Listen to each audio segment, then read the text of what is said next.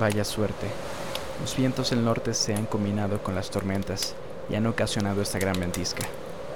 No es usual tener este tipo de clima en Arcalam, y menos en esta época. Sin embargo, esta noche, históricamente tenemos una gran tormenta de nieve. Por fortuna he previsto esta situación y he preparado esta gran fogata para poder calentarnos. Debemos esperar a que pase esta tormenta para poder continuar nuestro camino. Esta noche les contaré la historia de un manuscrito que guardaba en sus hojas uno de los secretos más importantes de Arcalam. Conspiración. El 2 de febrero del 2020, Alexander recibió una visita por parte de dos hombres vestidos de negro. Portaban las noticias que serían desde ese momento la piedra angular en la vida del joven. Su abuelo había fallecido. Después de explicarle las consecuencias legales que este evento traería consigo, le extendieron un sobresellado con lacre rojo que portaría la voluntad de su abuelo plasmada horas antes de fallecer. Los abogados partieron externando sus condolencias al joven, pues era el único familiar que le quedaba. El joven tomó un abrecartas, retiró el sello y extrajo el contenido, una carta, un pergamino y un diario. Querido Alexander, desde el día en que tus padres murieron, te convertiste en un hijo para mí. Quisiera haber podido estar más tiempo contigo, haber disfrutado más de tu compañía. Incapaz de volver el tiempo y de evitar lo inevitable, ruego que me perdones por haberte abandonado de esta forma. En este sobre encontrarás lo más importante de esta sucesión, el trabajo de toda una vida, la bitácora de mi investigación, un mapa y una llave. Lee con cautela cada una de las páginas. Te servirá como manual. Seguiré contigo a través de él. Hasta siempre, J.P. Demetrio. Todo era confuso. Demasiadas interrogantes giraban en torno a esta carta. ¿Acaso el abuelo sabía sobre su muerte? ¿Por qué escribir a modo de despedida? Nada tenía sentido. Tomó el cuadernillo forrado en cuero negro y por varias horas leyó su contenido tomando en ocasiones el mapa para poder ilustrar algunos de los párrafos. El título de la investigación era Lemuria, el continente perdido. Tras cada página que leía, una cascada de recuerdos resurgía de su mente. Cuando Alexander tenía seis años, su abuelo le contaba historias sobre una civilización antigua que pudo fusionar la tecnología con la naturaleza. No existían contaminantes ni residuos, los recursos se aprovechaban sin desperdicio. Únicamente se producía lo necesario para sus habitantes. Era un pueblo sin avaricia, odio ni rencores. Lemuria, al ser un continente ubicado entre Asia y América, era un punto estratégico comercial, lo que traería consigo controversias y discordia.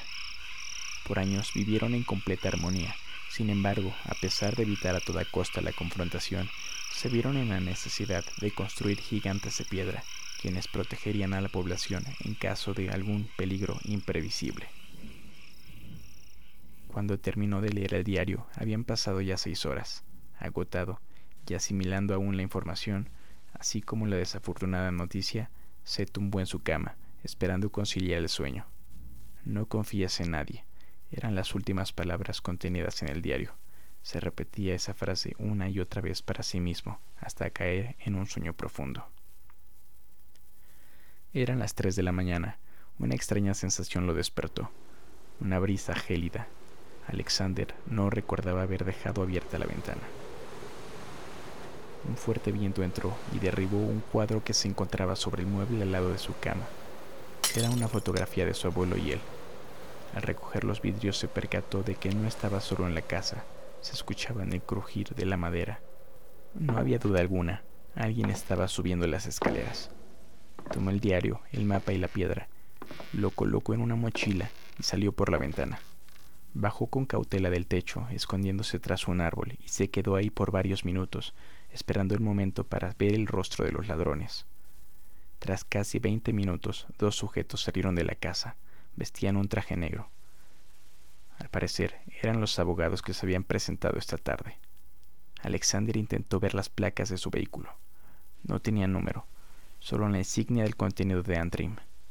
eran agentes gubernamentales. ¿Qué es lo que me has heredado, abuelo? susurró para sí. Lo primordial en ese momento era huir. No estaba seguro en ese lugar, y mucho menos podía confiar en la policía, pues seguramente estarían involucrados en este embrollo. Entró a la casa por las llaves del automóvil y algunas provisiones. Condujo por un pequeño sendero que se adentraba al bosque por varios minutos hasta llegar a un castillo. Era uno de los lugares donde solía ocultarse en su infancia. Estacionó el auto junto al castillo, lo cubrió con ramas y hojarasca, de tal forma que obtuviera un camuflaje, y con suerte perderse con el bosque. Finalmente se refugió dentro de la antigua construcción. ¿Cómo podría escapar? Es casi un hecho que han dado la orden de búsqueda a nivel nacional. No serán seguras las carreteras. Debo mantener un perfil bajo. Quizás pueda huir por los bosques hasta llegar a la frontera. Alexander no pudo mantenerse en pie un minuto más debido al cansancio. No había dormido casi nada. Se tumbó en el suelo frente a la chimenea y concilió el sueño. Abrió lentamente los párpados, casi cegado por una luz blanca. Tardó un par de segundos en darse cuenta de que se trataban de los faros de un automóvil. Actuó rápidamente, empujó un viejo mueble y abrió una compuerta oculta a ras del suelo. Se ocultó, moderando la respiración. La madera crujía sobre él. Se escuchaban pasos lentos. Contuvo la respiración por un par de segundos. No debe estar lejos. El localizador indica que está aquí, susurró uno de los agentes. Se dispersaron para abarcar mayor territorio y así encontrar a Alexander. De inmediato, Alexander comprendió que rastreaban su dispositivo móvil. Caminó hasta encontrar una puerta de piedra. Era un pasadizo bajo el castillo. Llegó hasta el final de la vía subterránea, a una habitación oscura. Su estrategia ahora era obtener ventaja con el elemento sorpresa. Tiró el dispositivo cerca de las escaleras y esperó ansiosamente a que descendieran de ellas. Un agente entró a la habitación y descendió con cautela.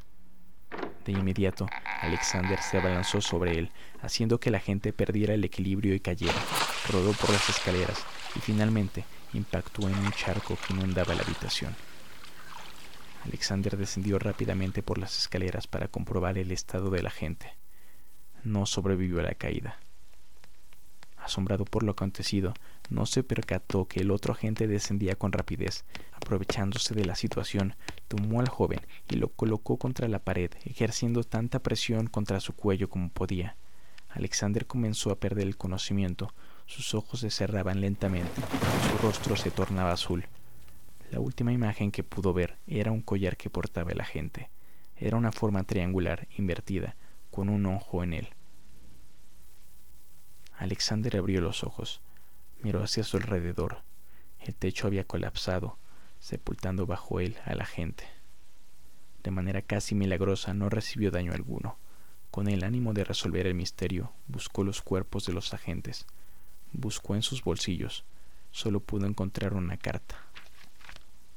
Por el poder que esta logia me confiere, tengo el honor de hacerles de su conocimiento sobre la misión número 99 de este año erradicar al investigador Jean P.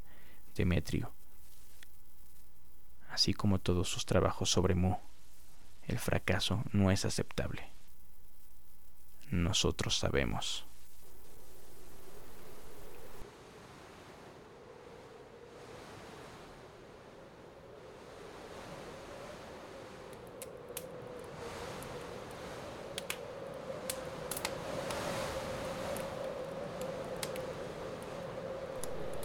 Gracias por habernos acompañado en nuestra misión de Arcalam. No olvides dar clic en seguir para no perderte ninguna de las próximas emisiones. Síguenos en Facebook y Twitter, arroba Arcalam, donde compartiremos contenido exclusivo y estaremos contentos de recibir tus comentarios. Si te gustó el contenido, no olvides compartirlos con tus amigos, para que así nuestras historias lleguen a más oídos. Nos vemos en la próxima emisión. Que los dioses de Arcalam los guarden y protejan. Hasta pronto.